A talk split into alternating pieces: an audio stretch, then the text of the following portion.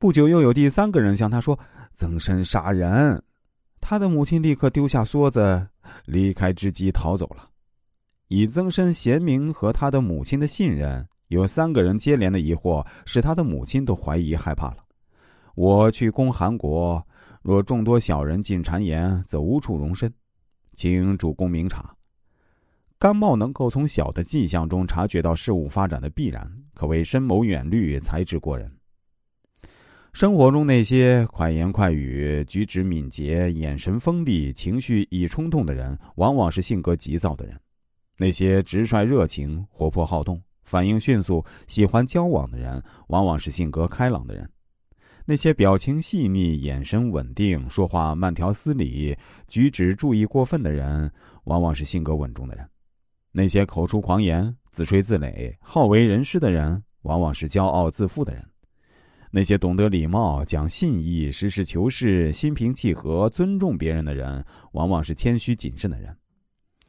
一个人的性格特点，往往通过自身的言谈举止、行为表情等流露出来。对于这些不同性格的人，一定要具体分析，从细小处来推测他的内心世界。人是有理性的动物，人的行为多是有目的、有计划的。从一定意义上可以说，人的行为是人的心理活动的结果。人的心理活动藏于内心深处，如果本人不愿意流露，别人一般往往很难把握。但心理总要通过一定的迹象外现出来，这也不是以人的意志为转移的，而人的行为就是心理迹象之一，人性弱点也就深藏其中。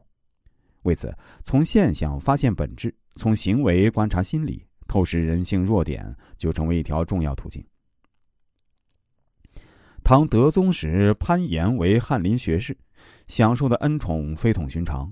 有个京兆尹要拜会潘岩，但没有见到潘岩，就贿赂给看门人三百匹细绢。潘岩的妻子知道这件事儿，对丈夫说：“同为臣子，而京兆尹为了见你一面，竟给看门人三百匹细绢，可见你的处境很危险。”于是力劝丈夫辞职。